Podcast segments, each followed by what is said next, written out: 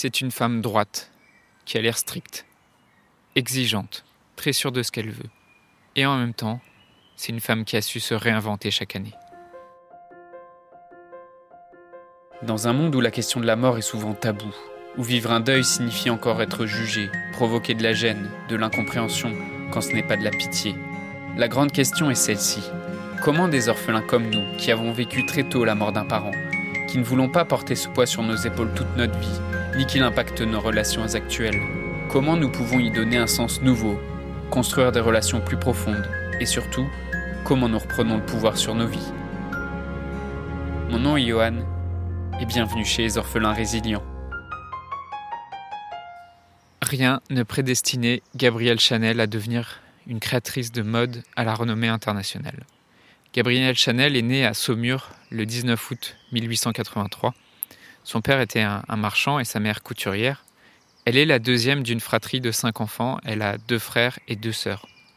Et sa mère, à Gabrielle, meurt épuisée par ses grossesses successives en 1895. Et en 1895, Gabrielle n'a que 12 ans.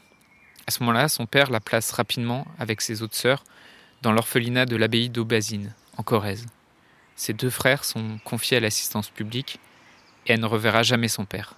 Gabrielle préfère raconter que son père ne l'a pas abandonné, mais qu'il est parti faire fortune aux États-Unis. Pendant sept ans, à l'orphelinat, elle apprend la couture. Elle découvre l'architecture austère et géométrique de l'abbaye. C'est là qu'elle aurait pris goût pour les lignes harmonieuses, pour le blanc et le noir et le baroque. Et grandir à l'orphelinat dans une abbaye au début du XXe siècle, c'est pas vraiment une partie de plaisir. L'éducation religieuse est stricte et les conditions de vie sont difficiles. Pourtant, elle grandit, elle perfectionne sa couture, et quand elle devient majeure, pour échapper à un mariage forcé, elle se rend à Moulins, chez sa tante, où elle vit ses premières années de jeune adulte. À 25 ans, à Moulins, elle se produit en spectacle devant des officiers, qui la surnomment Coco, parce qu'elle a pour habitude de chanter Qui a vu Coco dans le Trocadéro? Elle est courtisée, elle découvre la haute société, ses codes et ses usages. Elle rencontre alors un homme qui s'appelle Boy Capel. C'est un homme d'affaires anglais de qui elle devient d'abord la maîtresse.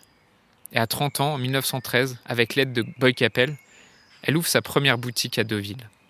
Elle côtoie les milieux mondains, les courses de chevaux. Elle y fait découvrir ses créations. Elle montre alors un style différent, un style nouveau, parfois des styles d'écolière, parfois de garçonne. Elle redéfinit les genres. Ses créations sont révolutionnaires, parce que dans un monde où la femme est encore en corset, où être pâle est un signe de richesse, elle, elle supprime le corset, elle ose des coupes de cheveux à la garçonne, elle dévoile les, les chevilles des femmes et invente des chapeaux sans plumes, et surtout elle ose le bronzage. En 1918, elle ouvre le 31 rue Cambon, à Paris, sa première maison de couture, et elle conquiert la capitale. Après Paris et Deauville, elle ouvre un magasin à Biarritz et chemine vers son indépendance financière. En 1919, son amant Boy Capel meurt d'un accident de voiture. Coco Chanel a 36 ans et son chagrin est immense. Mais elle ne va pas s'arrêter là. Elle se relève de son chagrin. Elle fait grandir petit à petit son empire. Elle habille des artistes, des princes, des reines, des ducs, des acteurs. Parmi lesquels Marilyn Monroe, Romy Schneider, Jeanne Moreau. Même la femme du président américain, Jackie Kennedy, porte un tailleur Chanel rose le jour où son mari est assassiné. Coco Chanel, c'est la première couturière à lancer ses propres parfums.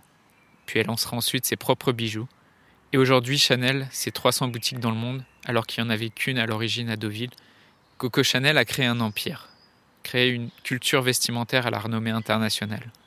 Elle est morte à 87 ans en 1971 dans sa suite de l'hôtel Ritz, place Vendôme à Paris. Il y a de nombreuses personnalités qui sont venues lui rendre hommage, parmi lesquelles Salvador Dali, Yves Saint-Laurent, Marie-Hélène de Rothschild, qui sont venus à son enterrement. Coco Chanel a dessiné elle-même la tombe dans laquelle elle repose aujourd'hui. Gabrielle Chanel, l'orpheline de mère de Saumur, aura marqué le XXe siècle, et aujourd'hui, l'Empire Chanel continue de rayonner partout dans le monde. Je voudrais te remercier d'avoir écouté cet épisode et j'espère sincèrement que ce que je t'ai partagé aujourd'hui t'a aidé. Si ça t'a aidé, alors assure-toi de le partager avec quelqu'un d'autre qui en a besoin. J'ai créé récemment un groupe Facebook qui rassemble des orphelins ayant pour mission de partager leur expérience et de s'entraider. Ce groupe s'appelle Orphelins Résilients et l'accès est gratuit. Tu peux retrouver tous les détails pour rejoindre le groupe dans la description du podcast. Orphelins Résilients, c'est une communauté d'orphelins entreprenants, audacieux, ayant réellement envie de faire une différence dans leurs relations auprès de leurs proches et avoir une vie de couple inspirante. Dans ce groupe, tu retrouveras des interviews d'experts et d'artistes, des questions-réponses, des lives et des méditations, et surtout un groupe d'orphelins motivés, courageux et bienveillants. Donc je t'invite à rejoindre le groupe dès maintenant, c'est l'endroit dans lequel je partage le plus de contenu en ce moment. Le podcast Orphelin Résilient, c'est trois épisodes par semaine, lundi, mercredi et vendredi à 8h.